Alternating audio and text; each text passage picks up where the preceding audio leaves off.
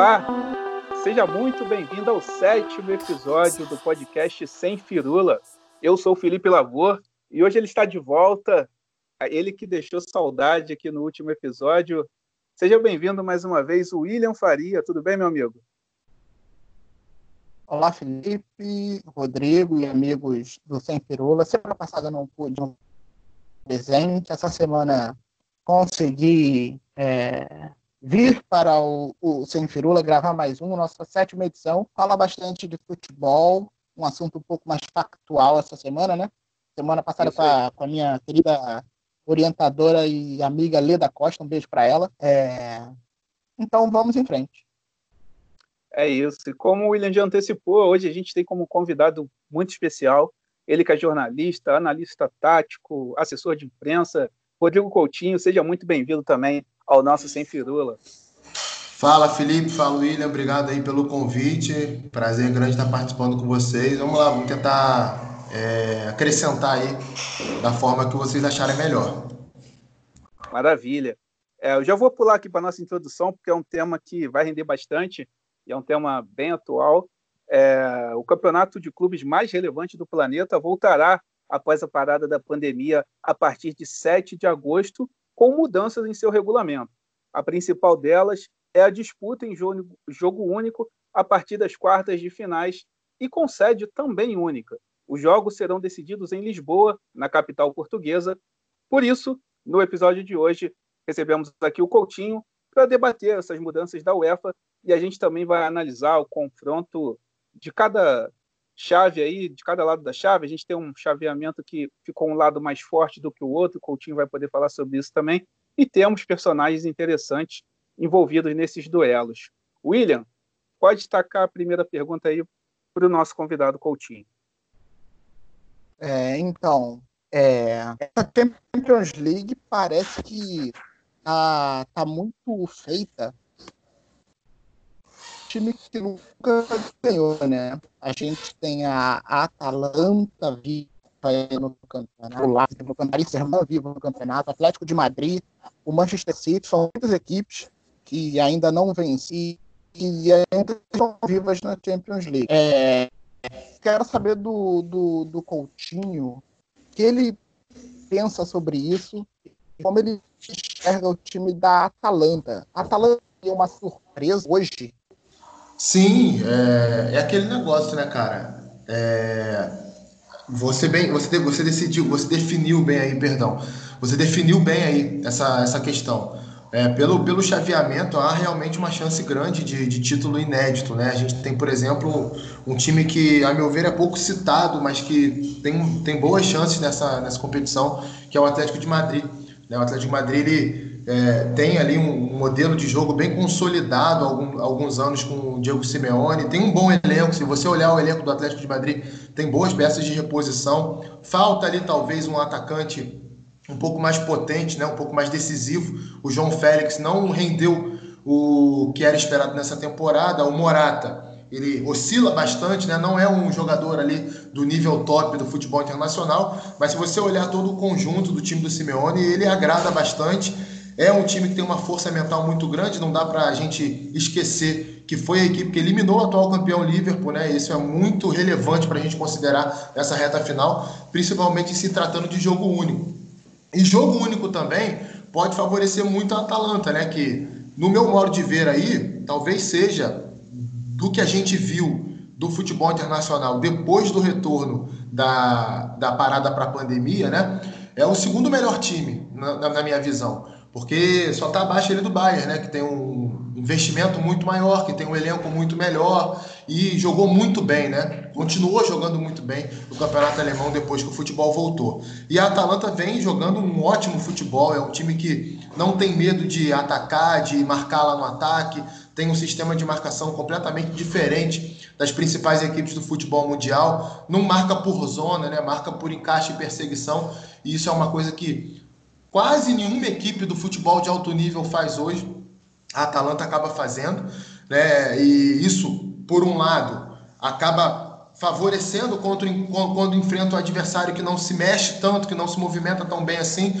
Mas por outro lado também pode causar alguns problemas, como já aconteceu nessa temporada, quando o adversário consegue encaixar uma boa movimentação, quando se comporta bem em fase ofensiva. Então estou muito curioso para ver essas duas equipes aí, principalmente, tanto o Atlético quanto o Atalanta, desse lado da chave. O PSG vinha jogando muito bem, mas é um time que é, vejo oscilando em momentos decisivos. É uma equipe que, por mais que, se, que tenha apresentado um bom futebol nessa temporada, acho que a parte defensiva ainda requer ali alguns cuidados, principalmente nas transições, né, quando perde a bola, demora a recompor um pouquinho. Isso pode ser letal contra equipes contra, é, como a Atalanta e o Atlético de Madrid.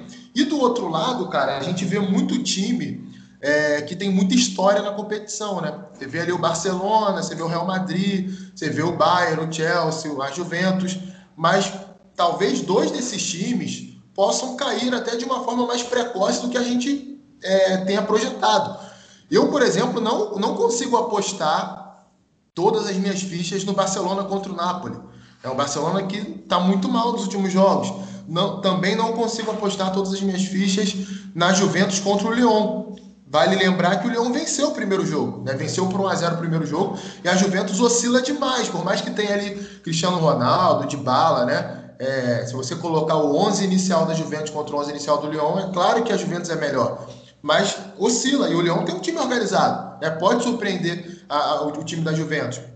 Napoli é a mesma coisa, empatou no primeiro jogo contra o Barcelona, sabe se defender muito bem. Quem é que garante que não vai ser aquele jogo ali que foi como foram vários jogos do Barcelona depois dessa parada da pandemia aí, tem a posse de bola, mas não consegue criar, não consegue é, agredir, né, ser contundente contra o adversário. E aí acaba sofrendo nos contra-ataques. O Napoli pode sim oferecer isso ao time do Barcelona. Já no outro confronto entre Bayern e Chelsea, acho que ali já está um pouco mais é, decidido, né? Não consigo ver o Chelsea com capacidade para reverter esse placar de 3 a 0 que a gente teve no primeiro jogo. E o Real e City está tudo muito aberto. Mas o Real Madrid é o Real Madrid. Né? Não dá para você desconsiderar essa camisa, esse peso de time nessa competição, o que o Zidane oferece de hierarquia dentro do vestiário, a liberdade que ele dá aos seus jogadores, o nível técnico do Real Madrid. Sabe? Está falando de um elenco que tem Sérgio Ramos, que tem Kroos, que tem Modric, que tem Casimiro fazendo uma grande temporada, Marcelo, Isco voltando, Vinícius Júnior, Rodrigo Benzema jogando muita bola. Então, é um grande time e um gol só não dá para considerar o City favorito nesse jogo, não. Mesmo a partida sendo é, em campo neutro aí, né? A gente não vai ter é, essa partida no campo do City, mas é, considera o Real dentro do páreo aí. É, Coutinho, a gente está falando também sobre essa mudança do regulamento, né, que diminuiu o confronto em 90 minutos a partir das quartas de final. É, você acredita que ela pode ser benéfica para os times de maior peso ou isso aumenta a chance de zebra aí numa eventual decisão da Champions? Ah, acho que é, aumenta a chance de zebra, cara. Porque assim, quando você tem dois jogos, né? Você geralmente tem realidades diferentes, né? Vou tentar pegar um exemplo aqui para tornar um pouco mais didática essa minha opinião. É, vamos supor, né? Vamos supor não, vai ter aí o Atalanta e, e PSG, né? É claro que se a Atalanta jogasse na Itália, tudo bem que ela não jogaria em Bergamo, jogaria em Milão. Mas se ela jogasse na Itália, a gente teria novamente o deslocamento aí de 30 a 40 mil pessoas, 30 mil, 40 torcedores é, da, da, da, Atalanta até Milão e iriam fazer uma pressão. É, e o time do PSG poderia sentir isso. Esse estilo de jogo ofensivo da Atalanta, essa intensidade para marcar, para pressionar no campo de ataque, ele seria, ele receberia um, um belo de um acréscimo com a torcida a seu favor. Jogando num campo neutro e sem torcida, né? É claro que isso não vai acontecer. Por outro lado, o PSG também teria isso a seu favor lá no Parque dos Príncipes. Não vai ter. Então é, é, fica tudo muito aberto. Né? A Atalanta ela, ela, não, ela não ficaria na retranca jogando em Paris. Né? Mas acho que ela poderia sentir um pouco mais ali a pressão da torcida. E o torcedor influencia muito. A gente viu isso acontecer no retorno da Bundesliga. É, quantos e quantos mandantes não perderam pontos e tá vendo acontecer no, na Série A, tá vendo acontecer no Campeonato Espanhol, na Premier League. É muito estranho o ambiente do jogo para uma equipe que às vezes joga em casa e não tem tanta força assim quanto o visitante. Então acho que isso pode favorecer sim as equipes que é, podem se colocar como uma zebra aí. Até mesmo o RB Leipzig pode por que não surpreender o Atlético de Madrid, por mais que não tenha jogado bem no retorno da Bundesliga, mas é 90 minutos só. Às vezes um dia ruim, né? Você tem que contar com o lado aleatório do futebol. 10 minutos de jogo tem uma bola parada, a bola bate um, bate outro, sobra, o cara vai lá e faz um gol. E aí? Muda completamente o, o panorama do jogo, né? Aquilo que os treinadores haviam idealizado. Então acho que 90 minutos ele dá um ar de Copa do Mundo. É, em jogos de Champions League e Copa do Mundo, a parte mental ela é muito importante. Né? Os jogadores eles sentem muito emocionalmente o jogo, alguns para o lado positivo, outros para o lado negativo. E quando você sabe que você só tem um jogo, 90 minutos para aquilo ali, para decidir algo que vai ser muito importante na sua carreira, é claro que você acaba tendo uma tendência né, para errar um pouco mais, para ficar um pouco mais nervoso, para exagerar um pouquinho em algumas chegadas, ou o cara que tem o emocional em dia, ele consegue se destacar um pouco mais porque ele está ali numa nota de corte acima dos outros. Então vai ser muito curioso para ver isso. Acho que vai ser uma Champions com cara de Copa do Mundo. É, eu quero abordar um ponto aqui, falar, sair um pouco da Champions e, e falar com o Rodrigo. É que, na minha visão, é, de 2008, 2009 para cá, a gente viveu três grandes eras no futebol. A gente tem a era do Guardiola com o Barcelona, um estilo de jogo com centrado na posse, uma marcação pressão muito alta, era o time da posse. Depois apareceu o Atlético de Madrid do Simeone, que era o contrário disso, né? Talvez aí tenha sido inventada a palavra reativo, né? Um time que se defendia muito bem, é, com linhas muito fechadas e saía muito bem no contra-ataque, além de ter uma bola parada muito boa. E serviu também como um antídoto ao estilo de jogo do Guardiola, né? O Guardiola começou a ser derrotado com o estilo de jogo do Simeone. E agora a gente tem o Klopp, que é um futebol dos espaços, né? Ele, ele ataca os espaços, não importa se é com posse de bola ou lançando do Van Dijk para o Salah. É um jogo bem direto e bem rápido. É, e esses três pontos aqui que a gente consegue enxergar que são ideias de jogo, né? ideias de futebol. Recentemente a gente viu o Flamengo né, adaptando uma ideia de jogo e conseguindo ter, ter êxito. Né? É, eu quero saber do, do Rodrigo se hoje o mais importante para uma equipe, antes de fazer contratação, de, de investir pesado, é formar uma ideia de jogo, contratar um treinador que dê uma filosofia, uma cara ao time? É, eu acho que é importante é, a definição disso, né? É, você acha que a sua explanação foi perfeita nesse ponto aí. É, e ela nos indica o caminho que você consegue ganhar no futebol de formas diferentes. É, você não, não tem uma forma correta de jogar bola, né? Não, não existe ali ah, não, só serve se jogar dessa forma. Só serve se jogar igual o Guardiola, só serve jogar igual o Simeone, ou o Klopp, ou o Mourinho, né? Para citar um pouquinho antes, né? Que ele batia muito de frente também com aquele Barcelona, quando treinou o Inter de Milão e o Real Madrid também, também com esse estilo mais reativo. Eu acho que é, é importante que o clube tenha um projeto esportivo. E o que, que é esse projeto esportivo? É ele definir qual é o lugar dele na realidade que ele vive. Por exemplo, no Brasil, é, se eu tenho um clube que não tem tanto orçamento, não tem tanta receita no seu orçamento, não arrecada tanto, não tem condição de contratar grandes jogadores, né? O que, que eu vou tentar priorizar? Vou tentar priorizar a revelação de jogadores da base, que aí eu vou conseguir capitalizar em cima da, da, do, do que eu tenho, né? Para poder ter mais receita, para poder fazer investimentos maiores, melhorar a minha estrutura. E, é claro, montar um estilo de jogo, um modelo de jogo que me favoreça, em primeiro lugar, levar pouco gol, porque quem leva pouco gol perde menos jogos, quem perde menos jogos se mantém na primeira divisão ou consegue ser um pouco mais competitivo. E, é claro, ter os jogadores é, certos para isso. Não adianta, por exemplo, eu querer jogar no contra-ataque e ter dois pontas no meu time que não tenham velocidade. É, não, adianta, não adianta eu querer jogar no contra-ataque e não ter um time que tenha intensidade para marcar sabe? Que defenda bem a área, cabeças de área que se posicionem bem, né? Que tem uma talvez uma boa capacidade de passe longo para acionar rapidamente esses atacantes no contra-ataque. Então acho que o primeiro, primeiro ponto vem daí. Você tem que definir dentro da sua realidade financeira, dentro daquilo que você pode ter no seu elenco, qual é o tipo de futebol que você quer jogar. Você pode jogar naquele momento.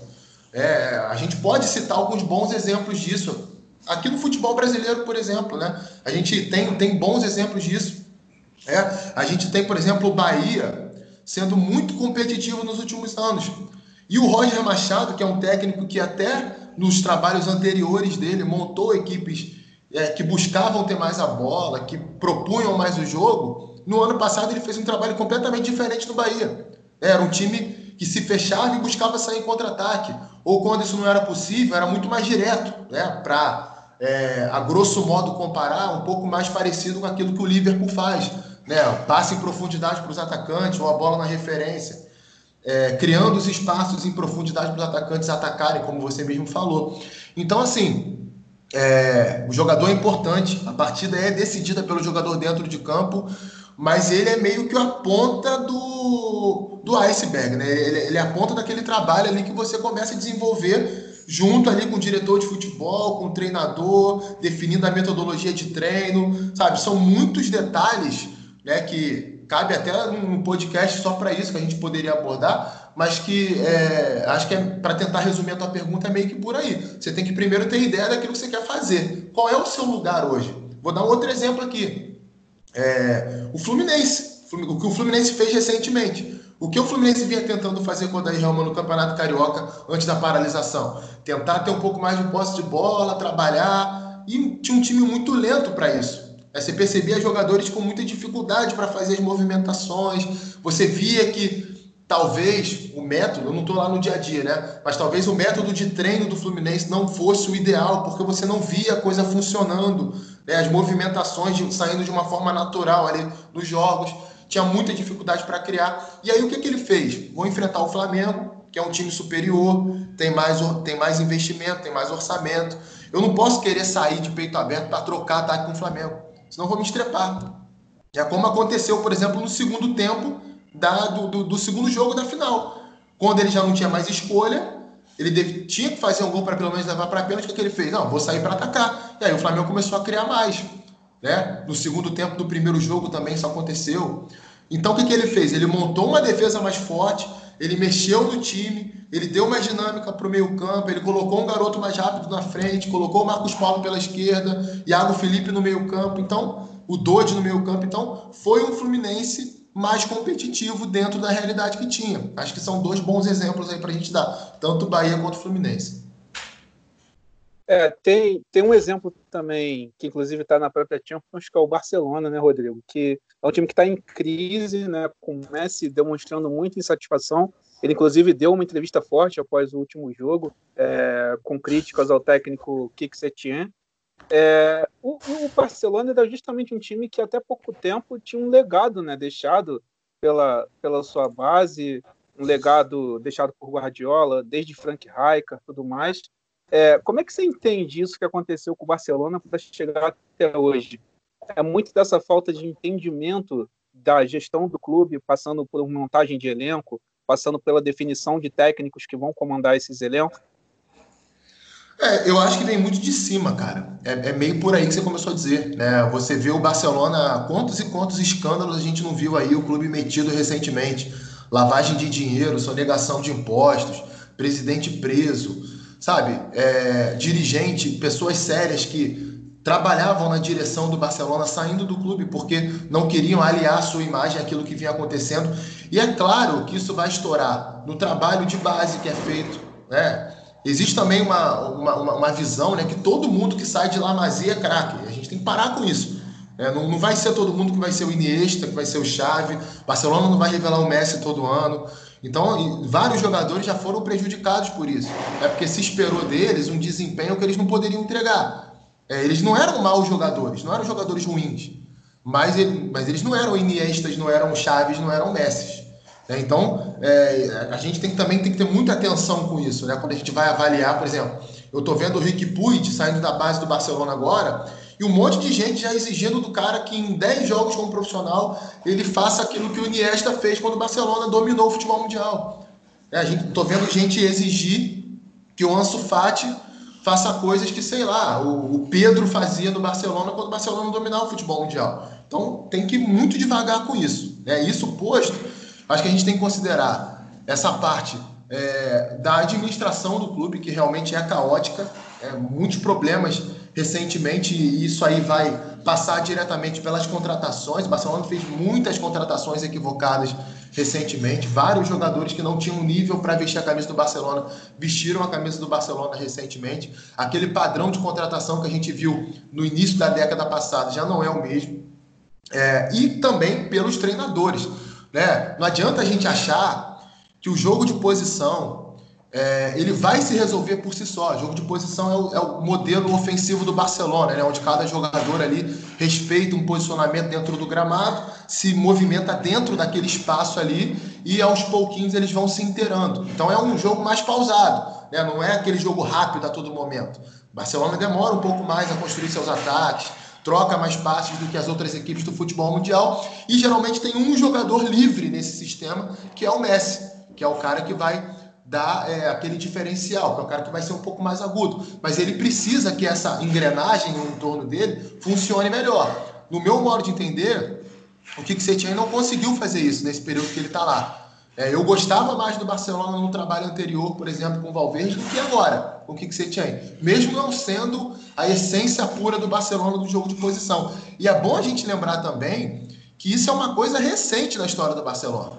Barcelona é um clube centenário, tem mais de 100 anos. Mas o jogo de posição ele foi implementado no Barcelona ali na década de 90, no final da, da, da década de 80 pelo Johan Cruyff. Se você pega os times do Barcelona da década de 70 e 80, não jogavam assim. É, até faço aqui um convite para quem tem a curiosidade de estudar o futebol. Veja o jogo do Barcelona contra o Steel de Bucareste na final da Champions League, se eu não estou enganado, na temporada 85-86. Sabe, é um Barcelona que parecia um time inglês. E o time inglês daquele kick and rush, né? Aquele, é o time que chuta para o ataque, para o atacante grandalhão disputar a bola por cima e raspar para um ponta, atacar o espaço. Era assim que o Barcelona jogava em 86. É, inclusive era treinado por um técnico inglês, o, o Terry Van Nagels. Então, o Barcelona, como a gente conheceu ali na década de 90, que se notabilizou no futebol mundial nos anos 2000, com jogo de posição, né, com é, aquela construção pausada, isso é recente né, na história do Barcelona. E não quer dizer que só isso vai funcionar no Barcelona também. Acho que o clube precisa se desgarrar um pouquinho disso, né? Não precisa ser só um jogo de posição que vai funcionar, não. A gente está vendo que o futebol internacional ele está caminhando numa outra vertente. São times mais diretos, são times que pressionam a bola com mais intensidade, do campo de ataque. São times que é, têm uma transição mais rápida. Às vezes o Barcelona ele tem campo para fazer a transição, mas ele prefere pausar o jogo. É, ele tem ali a possibilidade do passe em profundidade, de buscar o Soares no pivô, de buscar uma arrancada do Messi, o Bright White, o Ansu o Griezmann, enfim, quem estiver jogando num passe em profundidade, mas ele prefere pausar, voltar, reconstruir, recomeçar, porque está muito agarrado nisso. Eu acho que assim, é, não é que esteja errado, mas é bom que, que o Barcelona também ele considere outras formas de jogar. Ele, ele, ele consiga é, implementar no seu modelo de jogo uma variação maior para não ficar tão previsível. Acho que é isso que aconteceu com o Barcelona recentemente. Somando todos esses problemas, somando um Messi que segue sendo um gênio, um craque, mas já tem 33 anos. Né? O Messi não vai durar eternamente. Ele já não tem mais aquela explosão que ele tinha de resolver tudo quanto é jogo quando o Barcelona está mal. Ele ainda faz a diferença, mas vai, teremos algumas partidas onde ele vai ter mais dificuldade contra equipes fechadas, equipes que tenham mais intensidade. Então acho que, é, no meu modo de ver, é o somatório de tudo isso que tem feito o Barcelona não render aquilo que poderia render. É... Pegar um ponto do futebol atual que a gente vê times que prezam por um estilo de jogo mais ofensivo, eles estão conseguindo ter êxito, né? E aqui no Brasil, por muito tempo, a própria imprensa alimentou o discurso de que futebol ofensivo não, não se encaixava muito bem, porque era perigoso, enfim. A gente renegou muito isso, né? Até dar de cara com o 7 a 1 Ali eu acho que foi um ponto de inflexão total. A gente vê a Atalanta, que tem o melhor ataque da Europa entre as grandes ligas, né? e não tem jogadores extraordinários, não tem. É tudo ancorado no trabalho do Gasperini. A gente vê na segunda divisão da Inglaterra dois times que atacam feito loucos, que falando em louco, Bielsa, né, que é o do Leeds, e o Brentford, dois times ancorados no futebol ofensivo também. É, tirando na Espanha, que talvez o Real Madrid seja um time mais que equilibre mais as coisas, nas outras ligas também, quem ataca geralmente consegue sair vitorioso eu quero saber do, Rodrigo, se ele enxerga que a gente está vivendo um período em que atacar rende mais frutos, eu coloco o Flamengo de novo nessa conversa também, do que você se defender apenas. É, atacar é um negócio mais interessante no futebol do que se defender? Ou a gente tem que encontrar o meio ponto? É, assim, eu, é, eu acho que vai muito de acordo com aquilo que você tem no seu elenco, né? É, é claro, assim, eu gosto de um futebol ofensivo, todo mundo gosta, né? A gente é, aprendeu a gostar de futebol e vibra com gol, né? Ninguém vibra com, com desarme, ninguém vibra com uma interceptação, ou, sei lá, na pior das hipóteses, tu vibra com a defesa do teu goleiro, mas sabe, se o seu time tiver 50 desarmes no jogo, ninguém vai sair comemorando. Mas se o seu time tiver 30 finalizações, todo mundo vai sair encantado com o futebol que a equipe apresentou. Então, assim, é, é algo muito mais lúdico, né? Você faz parte ali da, até da relação que a gente começa a ter no futebol com a infância. É difícil você encontrar um garoto de 9, 10 anos que queira jogar de zagueiro, queira jogar de goleiro. Todo mundo quer ser atacante, quer ser meia, né? na pior das hipóteses, lateral porque vai ir atacar toda hora, porque no Brasil você tem essa cultura do lateral ser um, um cara mais ofensivo. É, mas assim, eu ainda acho que o futebol brasileiro precisa evoluir muito nesse aspecto. E é uma pena nesse sentido que o Jorge Jesus tenha deixado tão precocemente o futebol brasileiro, tenha ficado só um ano aqui. É porque ele mostrou, ele fez alguns paradigmas serem quebrados? Ele demonstrou que era assim possível você jogar com meio campo sem nenhum jogador tão voltado à marcação. Era assim possível você adiantar a marcação lá no campo de ataque e fazer sua linha defensiva jogar praticamente na linha do meio campo. Ele mostrou que era possível você é, repetir escalações quarta e domingo, mesmo tendo um método de treino muito intenso como é o Flamengo, como ele tinha no Flamengo. É para quem não sabe, o Flamengo treinava várias e várias vezes nos dias dos jogos. Quando o jogo era de noite, o Flamengo fazia um treino intenso de manhã e de noite corria pra caramba, sabe? Era, era, acabava subjulgando até o adversário com a intensidade que tinha. Esse era o grande diferencial do time do Flamengo, ali é claro, da qualidade técnica e do trabalho tático do Jorge Jesus. Então, assim, é, acho que o futebol brasileiro tem muito a evoluir nesse ponto. É, vejo os treinadores brasileiros ainda muito abaixo em organização ofensiva. Organização ofensiva não é só você dar a bola no pé do melhor jogador do time e ele que resolva. Não, você tem que criar é, condições para que as, as, principais características dos seus jogadores de frente elas sejam aproveitadas. É, se você tem um ponta criativo, como é o Everton Ribeiro, por exemplo, é que é um meia, na verdade, mas se notabilizou em grande parte da carreira jogando pelo lado direito do campo, que você cria ali uma movimentação que favoreça a flutuação dele do lado para o centro do campo, para receber nas costas dos volantes adversários. Se você tem um meia com uma chegada na área excelente, como é o Arrascaeta, que você crie meios para que ele possa fazer isso. Se você tem um atacante né, que é, tem uma mobilidade absurda, que tem um poder de tabela, de triangulação, que ataque a área muito bem, como é o Gabigol, que você faça ele flutuar na intermediária, né? que você não deixe ele só preso dentro da área. Se você tem um cara que uma, um desempenho numa bola aérea muito bom, como o Bruno Henrique, uma velocidade acima da média, por que, que você não faz ele atacar espaço como elemento surpresa, como o Jorge Jesus fez? Então, assim, é, é você olhar para o que você tem e criar meios para que o time possa criar mais, né? Possa produzir mais ofensivamente que tenha um conjunto que funcione, não só dependendo individualmente da capacidade de cada um. Infelizmente, vou botar aí 90% dos treinadores brasileiros, eles, eles têm essa, esse modo de, de, de, de montar os times, né? Eles se preocupam com a parte defensiva, ó, vamos marcar dessa forma, vamos contra-atacar dessa forma, mas quando tem a posse de bola contra times fechados, aí começa o problema é claro, tem as suas exceções. Por exemplo, o Renato Gaúcho faz um bom trabalho no Grêmio com relação a isso. Você tem agora no Internacional Eduardo Cudê, que é um, um, ótimo nome. Acho que o Inter vai ser um time muito competitivo do Brasil nessa temporada.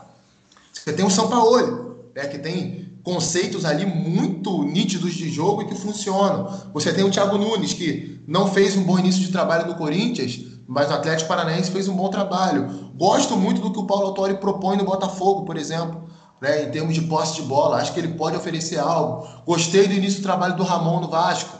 Pode ter dificuldade pelo nível técnico do elenco. É, vai oscilar.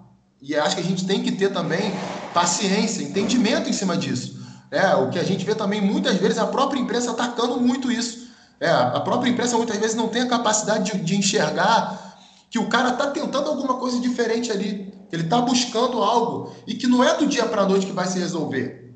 Aliás, é até bom citar bastante o Flamengo, porque o que aconteceu com o Flamengo Jorge Jesus é algo que é incomum no futebol. Não vai acontecer toda hora.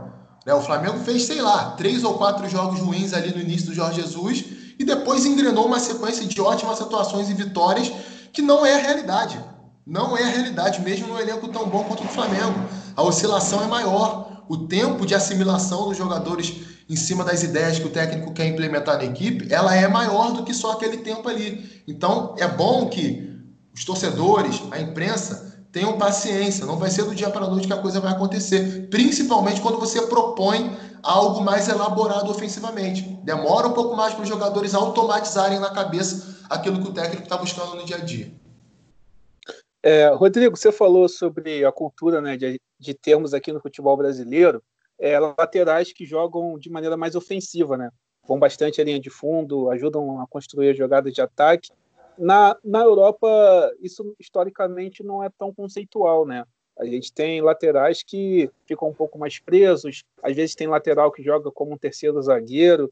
É, mas a, a, a, eu quero falar de, novamente da Atalanta, que ao meu ver o Gasperini ele está revolucionando a posição do ala, vamos dizer assim, porque o Gozens pela esquerda e o Rateboer pela direita, eles são é, jogadores que jogam quase como pontas né, no time da Atalanta quando a Atalanta está construindo as jogadas, até porque o Ilicite e o Papo Gomes, que seriam ali aqueles pontas ali, aqueles caras que aproximam do Zapata na frente, eles é, centralizam muito nas jogadas, eles puxam, o Papo puxa para a direita, o Ilicite puxa para a esquerda, que são as pernas boas, e, e esses laterais, esses alas avançam demais.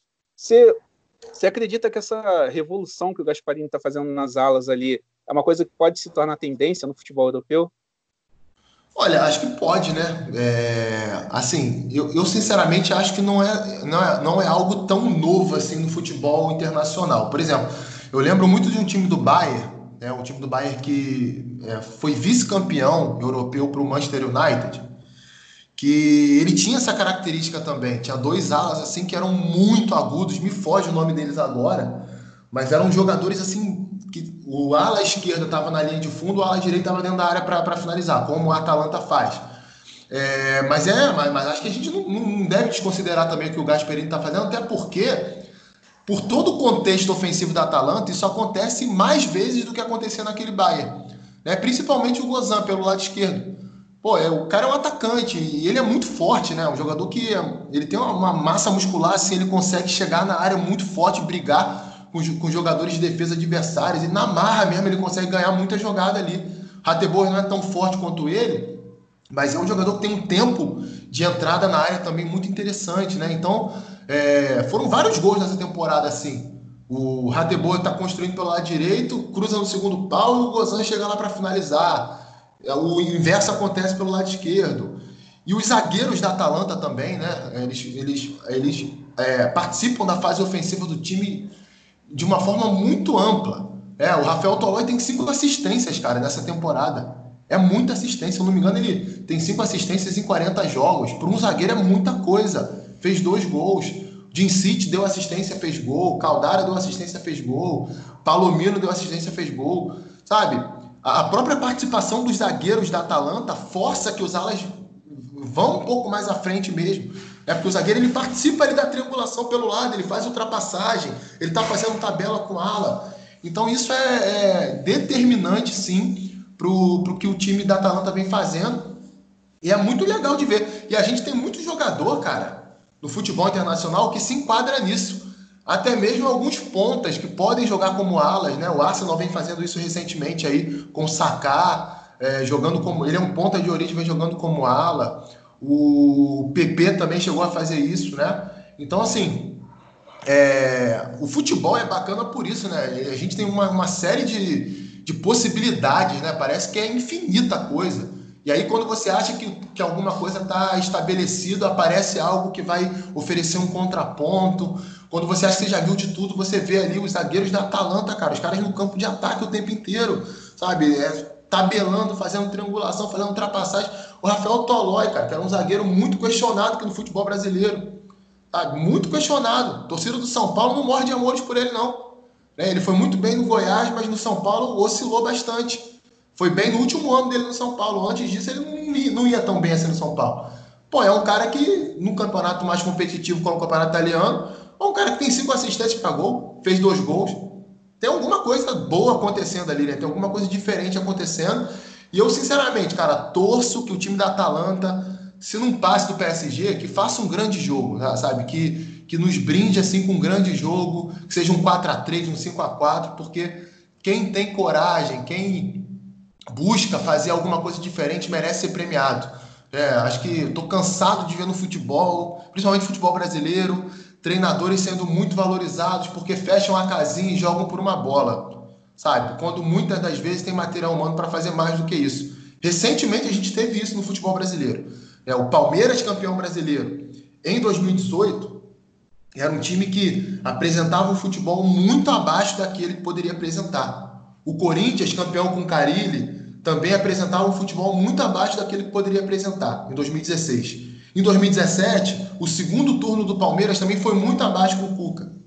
É, então, assim, é, são times assim que foram campeões, mas que se você. Perdão, eu acho que eu troquei os anos aqui. O Cuca é 2016 Sim. e o Carilli 17. Né? É, é, é, tanto, tanto o campeonato que a gente acaba esquecendo, mas corrigindo, o Cariri 17, o Cuca 16. Foram times que também não jogaram aquilo que poderiam jogar. Sabe? Tinham um material humano para oferecer um pouco mais que aquilo. Estão na história? Estão na história. Tem alguns méritos? Tem. Tem organização defensiva, mas na parte ofensiva eram equipes que ofereciam muito pouco. O Flamengo mudou isso em 2019. O Corinthians de 2015 já era um time que também tinha um bom padrão ofensivo. Acho que é pouco falar daquele time do Tite de 2015. Era um ótimo time. Né? No meu modo de ver aí, no futebol recente do, do, do Brasil.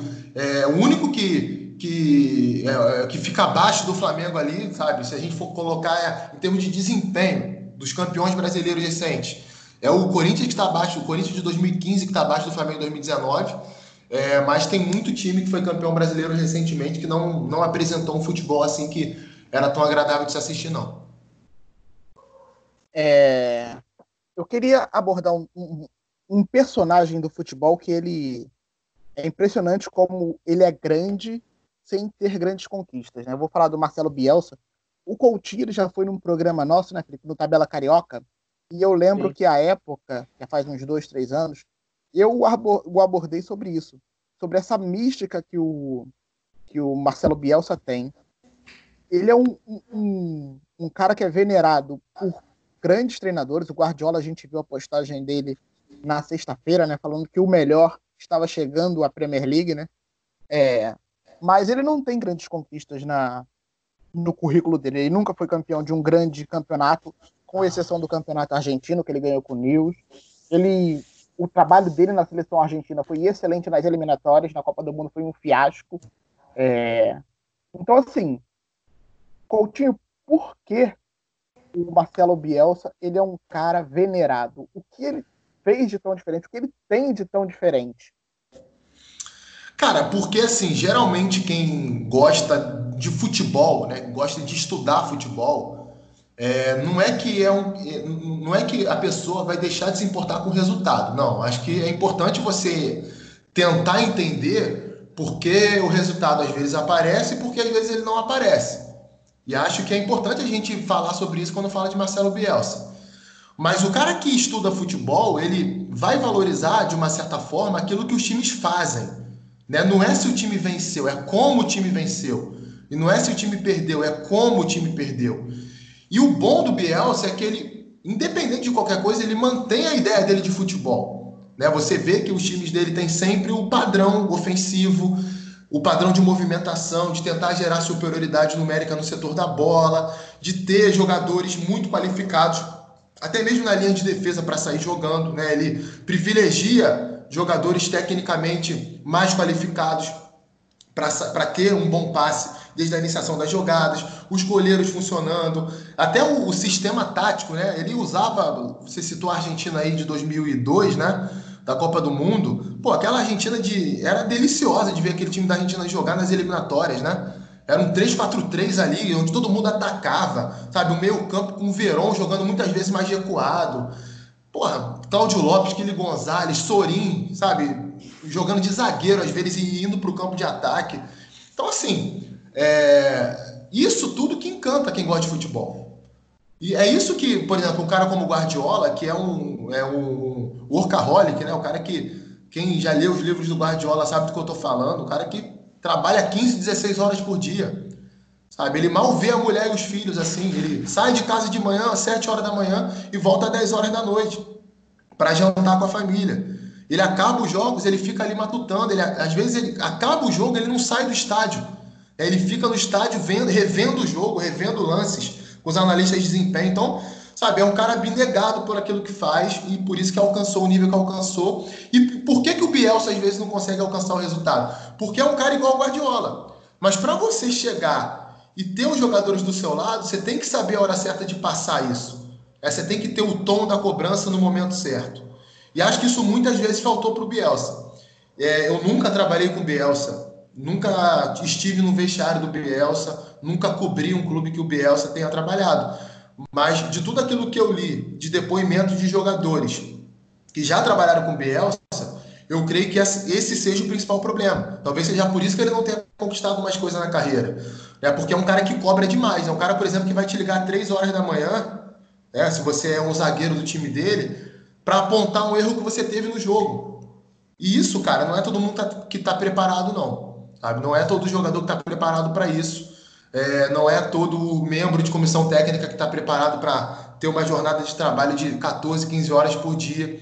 É porque as pessoas, às vezes, têm outros interesses na vida. Tem a família, né? tem filhos, enfim. É, e é claro que essa parte de gestão de grupo, gestão de trabalho, gestão de comissão técnica, pode ter atrapalhado o Bielsa em alguns momentos. É, a, gente, a gente aproveita né, que o Coutinho está aqui para a gente entrar em outros assuntos de tática, falar sobre a, futebol. A pauta acabou de... faz 30 minutos, né? É. Mas, é. eu, vou, eu vou só voltar aqui ao tema da, da Champions, porque eu, eu quero saber um prognóstico aí que você, de vocês, acho que todos nós aqui vamos dar os nossos palpites. É, a gente tem um jogo entre primeiros jogos das oitavas a serem finalizados, né? E temos o jogo aí entre City e Real Madrid. O primeiro jogo, o City venceu por 2 a 1 no Santiago Bernabéu. E agora no jogo da volta, é, o City chega talvez um pouco mais aliviado, né, de não ter sido punido pelo tribunal lá na Suíça porque se tivesse sido punido ficando fora de uma ou duas Champions, talvez a Champions dessa edição tivesse um peso maior né, para o Guardiola e sua equipe. Enquanto que o Real Madrid chega confiante aí, depois de conquistar seu 34 título espanhol, mas com um desempenho bem questionável, né? Sim, tem alguns jogadores como Benzema fazendo uma grande temporada, tem voltou muito bem após a parada, tem o Casemiro jogando bem, Sérgio Ramos, Vinícius Júnior como uma boa opção, mas coletivamente o City ainda mostra mais coisas. E se, vocês apostariam no City? Cara, assim, para ser campeão, não. Né? A gente está gravando o podcast aqui no sábado, né? Eu acabei de ver aqui o Arsenal contra o City. E me impressionou até a facilidade com que o Arsenal conseguiu neutralizar o City no, no primeiro tempo, né? E o Arsenal que é um time que teve problemas defensivos a temporada inteira. Tudo bem, fez um jogo onde se mobilizou né, para fechar os espaços, para jogar um pouco de uma forma mais reativa. Mas, assim, é um time que oscila demais. Eu, assim, tenho uma certa impressão que está começando ali um desgaste, sabe, no trabalho do, do Pepe Guardiola com alguns jogadores do elenco. Tanto é que ele já sinalizou que ele vai fazer uma renovação para o ano que vem. Alguns nomes importantes do elenco não vão permanecer. O City vai para o mercado para tentar contratar alguns jogadores ali de qualidade. É, perdeu o Sané recentemente, então vai ter que repor isso. É, então, assim, eu sinceramente não vejo é, o City com condições de ser campeão da Champions, não. Acho que ele pode alcançar uma semifinal ali, talvez até uma final.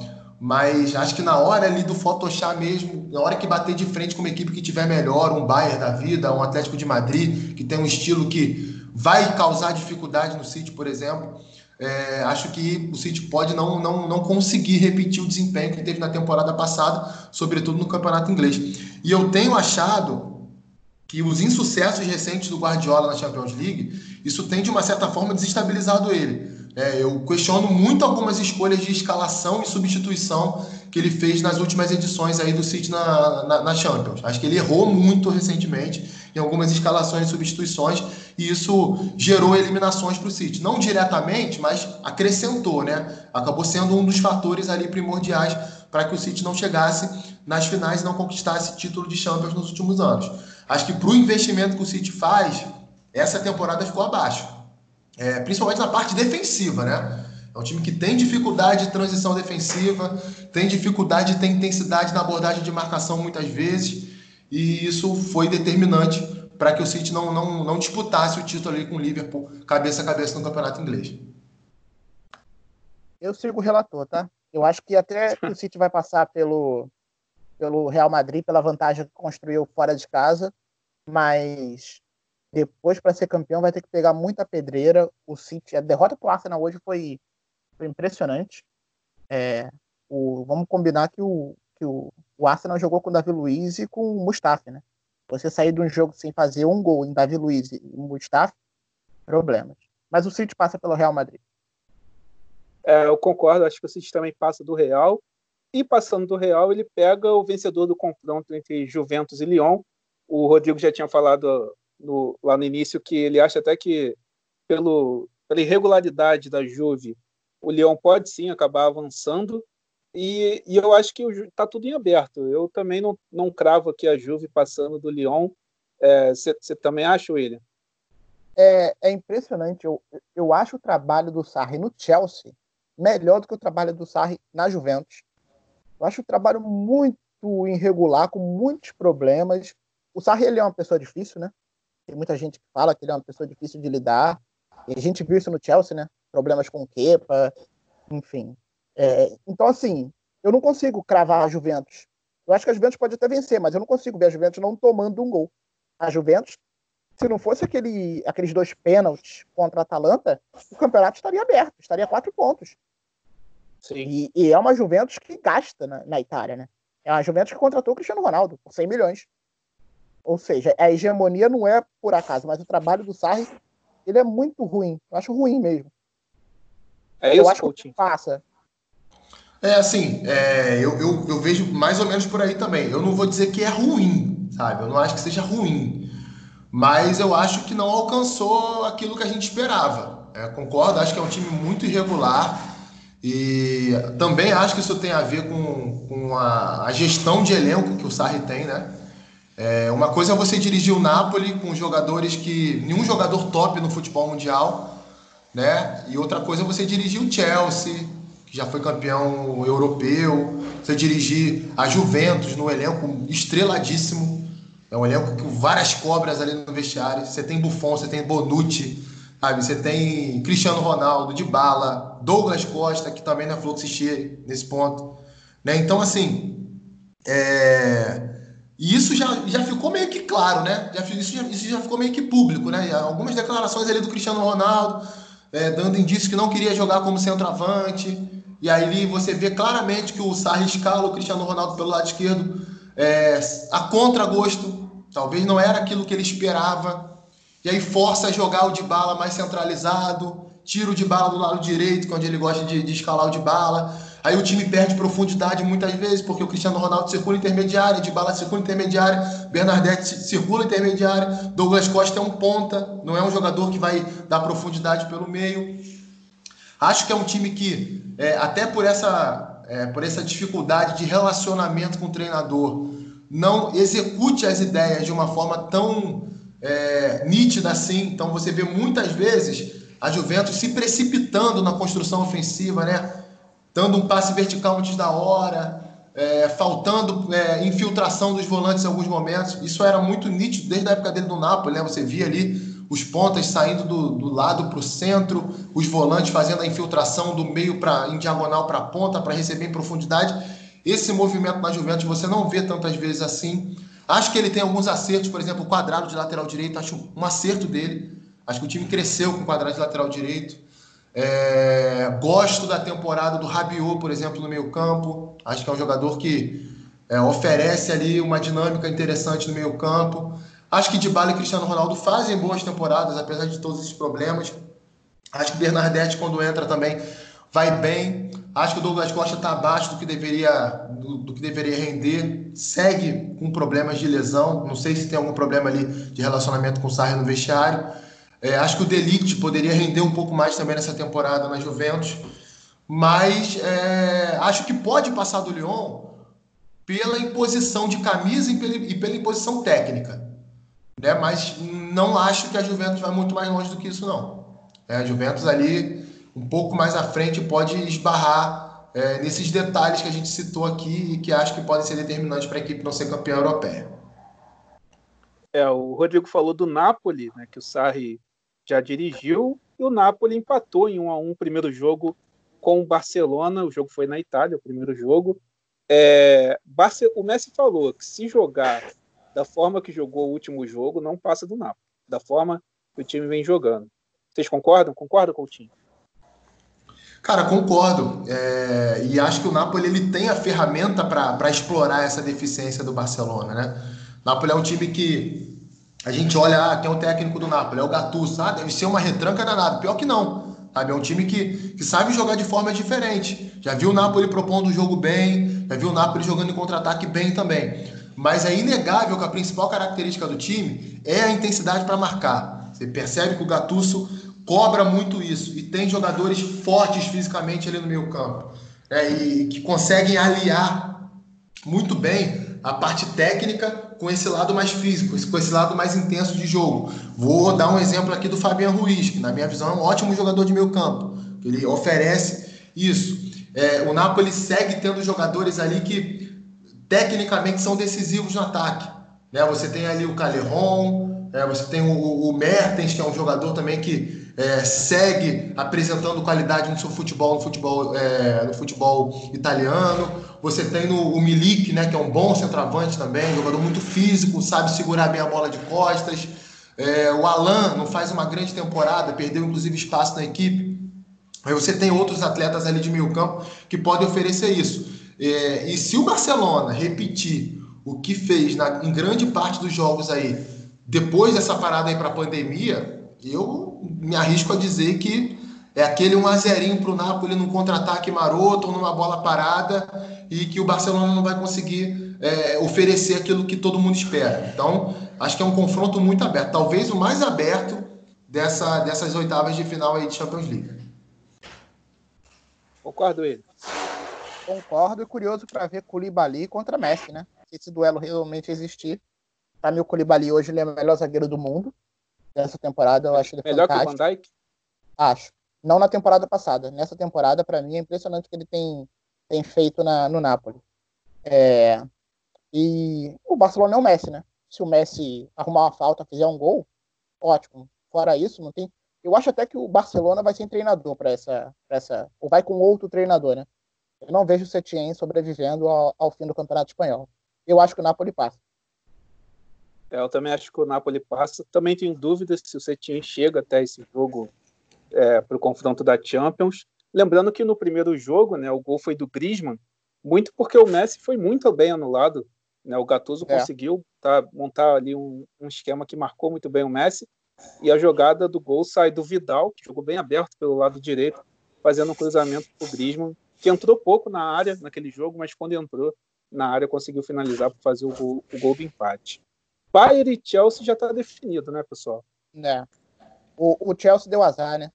Pegou o Bayern num, num, trabalho ainda caminhando do Lampard, né? O Lampard tem se mostrado um bom treinador. Eu vou ser sincero que eu não gostava do Lampard no, no derby. Achava o, tempo, o, o, trabalho dele lá no Derby County bem mais ou menos. No Chelsea não tenho que não tenho o que dizer, né? Ele está muito bem, com exceção do Klopp, talvez seja o. o talvez, é, não, ele é treinador revelação na, na Inglaterra. Né? Impressionante o que ele tem feito com o Chelsea, mas Bayern já se classificou. Concordo, concordo com o William. Acho que é, o Lampard é muito promissor, né? Eu gosto muito da, da equipe dele, principalmente a organização ofensiva. Acho que defensivamente ele tem que, tem que fazer os times dele é, conseguirem manter a regularidade ali de intensidade, né? A gente repete muito essa palavra, mas é, é, é o que é, é a realidade do futebol hoje, né? Não dá para você fazer aquela, aquela, aquela pressãozinha mentirosa, aquele miguezinho mais. Não dá mais para você não pressionar de forma é, agressiva o adversário, no bom sentido, né? Não estou falando de dar porrada, estou falando de, de morder mesmo, né? De, de diminuir espaço, de fechar a linha de passe, de tentar o bote, de induzir o cara a jogar para trás, né? de forçar um passe fora de hora. Isso faltou para o Chelsea em muitos momentos da temporada contra o Bayern, cara. Isso não pode faltar. Né? É um time que, é, para mim, é o melhor time da temporada do futebol europeu. Tá? Já vou falar que, independente de, de ser campeão ou não da Champions, acho que foi o time que apresentou o melhor futebol da temporada. É, e, sinceramente, me surpreenderia se ele não chegasse à final da Champions League. Se vai ser campeão ou não é outra história, mas me surpreenderia muito porque tem vários jogadores ali num momento muito bom. É um coletivo muito bom para atacar, para defender, para jogar em contra-ataque, para reagir rápido após a perda da bola. Né? Talvez ali tenha um probleminha no miolo de zaga, o Boateng não está no melhor momento, o Alaba defendendo a área ainda não está pronto como zagueiro, mas é, acho que é o time mais pronto para ser campeão dessa Champions League. Eu, eu, concordo com o Rodrigo. Acho que o Bayern é realmente o time mais consistente, o que, que melhor apresentou nessa temporada europeia. E eu, eu acho até, eu até acho que vai ser, vai ser campeão, porque eu acho que independente de quem ele pegar do outro lado, se vier Atalanta, PSG, Atlético de Madrid, eu acho que o Bayern tem, tem mais time, tem mais imposição no seu estilo de jogo para derrotar essas equipes, e ainda com Lewandowski, que na minha opinião, essa temporada foi top 3 aí, melhor, melhor jogador do mundo. É, a gente está chegando na nossa reta final aqui. Eu já, já quero agradecer ao Coutinho pela participação, por ter aceitado o nosso convite. E sempre no final aqui do nosso programa, Rodrigo, o, o William nos presenteia com um samba enredo. A gente tem esse momento cultural aqui. E hoje, com certeza, ele separou um samba enredo que não é o da Beija-Flor, porque ele é muito clubista. Mas vamos ver aí o que, que o William preparou pra gente. Ah, não tem como fugir, né? Ó, oh, minha mãe, menininha, vem ver como toda a cidade canta em seu louvor a mocidade. Já raiou o dia, a farsa a apoteose vai se transformar, laraiala, um cenário de magia, lembrando a velha Bahia e o famoso Gantuá. Arerê, arerá. Candomblé vem da Bahia, onde baixos orixás homenagem à Mocidade Independente de Padre Miguel, samba de 79. 79, eu acho, né? Não sei, mas. 76. 76. 79 foi o primeiro título da Mocidade. Samba de 73, 76, a Mocidade, que vem com o enredo afro a 2021. Esperamos que tenha carnaval, que tenha desfile. É, rapaz, acho que foi uma grande escolha aí. É, é um do meu, dos meus sambas preferidos da Mocidade, tá no meu top 3 aí de sambas preferidos da Mocidade não só pela qualidade, mas pela relevância do enredo, né? Em 1976, é. cara, em plena ditadura militar, você falar da, de uma mãe de santo, né? Uma, uma mãe menina do canto A, é, era, foi, foi louvável por parte da mocidade. Acabou não sendo campeã em 76, mas fez um grande desfile. É, e como curiosidade daquele desfile, a bateria toda desfilou com a cabeça raspada. Né? Naquela época não havia mulheres de, é, nas baterias e só havia homens nas baterias, né? Então a bateria era comandada pelo mestre André, a bateria veio de de Gandhi, e aí a, houve ali a, a, a proposta né, de todos os timistas rasparem a cabeça mesmo, né? Então todos eles desfilaram ali com as cabeças raspadas, máquina zero, numa época que não era tão, tão comum assim, né? Década de 70 era o auge do Black Power, né? Então Isso. era uma coisa até difícil de você convencer a galera de fazer. Então, muito bacana relembrar esse samba aí, valeu pela homenagem. É, obrigado aí pelo convite. Gostei muito de participar, papo de alto nível mesmo, sem demagogia. Né? Já conhecia o Felipe de outros carnavais, conhecia também o William, né?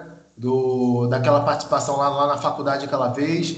É, e sempre que, eu, que vocês acharem que eu puder contribuir, é só chamar que eu terei o maior prazer de participar. Muito obrigado aí, um forte abraço a todo mundo. Rodrigo, você falou só do top 3 da mocidade. Qual é o, qual, qual é o top, top 3 sambas da mocidade? Vamos lá, meu top 3 é o, é o 1976, né? Mãe Menino Cantuar, é o 2020, esse samba da Elza Soares, que para mim ele entra na galeria de grandes sambas da mocidade. E eu vou falar um samba, cara, que pouca gente conhece, né?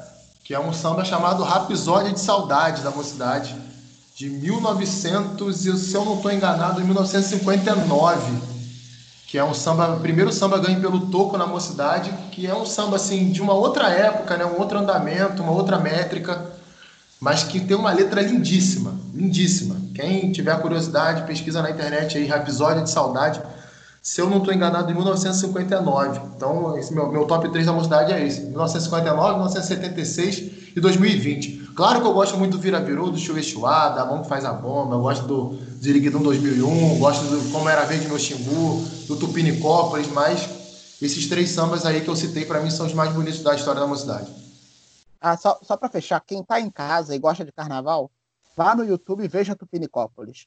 O, o maior roubo da história do carnaval foi Tupinicópolis perdido em, em 87. A Mangueira nunca deveria ter sido campeã. Com todo respeito à Mangueira, pelo menos umas seis de escolas fizeram um desfile melhor. E Tupinicópolis é o maior desfile da história da Sapucaí, com folga. Vejam esse desfile. É, eu, eu sou suspeito para falar, o Coutinho também. A gente trabalhou juntos na Mocidade esse ano durante o carnaval. E o Coutinho, há muito mais tempo, está lá na Mocidade, mas eu pude ver a paixão de toda aquela galera ali que faz o carnaval acontecer lá na Estrela de Padre Miguel. Então eu quero agradecer mais uma vez a tua presença, Coutinho. A gente não, é, na época que você participou do Tabela Carioca, lá na, na Unicarioca, eu não pude estar presente no dia, por isso não participei do papo lá, mas depois o destino quis que a gente se encontrasse novamente e hoje estamos aqui mais uma vez. E espero que em breve você possa retornar aqui para bater mais um papo com a gente sobre futebol, porque o futebol ele se reinventa, né? Então a gente tem que estar atento sempre, analisando, e você é um analista tático de primeira. Aliás, deixa seu, deixa seu Twitter, suas redes sociais aí para quem quiser acompanhar teu trabalho, Coutinho. Ah, sim, vamos lá. É, bom, agradeço mais uma vez, né? Para mim é sempre um prazer. É, independente da relação profissional, gosto de ter relações de amizade com as pessoas e respeito, e vocês podem ter certeza que vocês podem contar comigo também. É, e foi, foi, foi, foi muito legal, foi muito bacana. De novo, papo de alto nível mesmo. É, não é sempre que a gente tem essa oportunidade de, de conversar de futebol nesse nível, né? A gente conversou aqui hoje. Meu Twitter, arroba Rodrigo Coach né, com temudo. Meu nome é Rodrigo Coutinho, C-O-U-T, Rodrigo Coach, arroba Rodrigo Coach. Estou sempre postando meus trabalhos por lá e batendo um papo com a galera sobre futebol e carnaval também. E também no, no tô também no, no Instagram, é Rodrigo Underline Coach, também com temudo lá no, lá no meu Instagram. Lá eu posto um pouco mais de coisa de vida pessoal também, mas é, todos os meus trabalhos de futebol, de carnaval, estou postando por lá. Quem tiver curiosidade, quiser trocar uma ideia e seguir, é só seguir por lá. Valeu, Felipe. Um abraço para você e para o William aí. Valeu. Show de bola. Um grande abraço, Rodrigo. Um abraço a você também que acompanhou mais este episódio do Sem Firula, você que está sempre na nossa audiência. A gente já tem alguns ouvintes cativos, que o William já sabe quais são. A gente já mandou alguns abraços aqui durante os últimos episódios. Voltamos na próxima semana, certo, William? Com mais um super convidado, mais um super tema. E até a próxima. Valeu!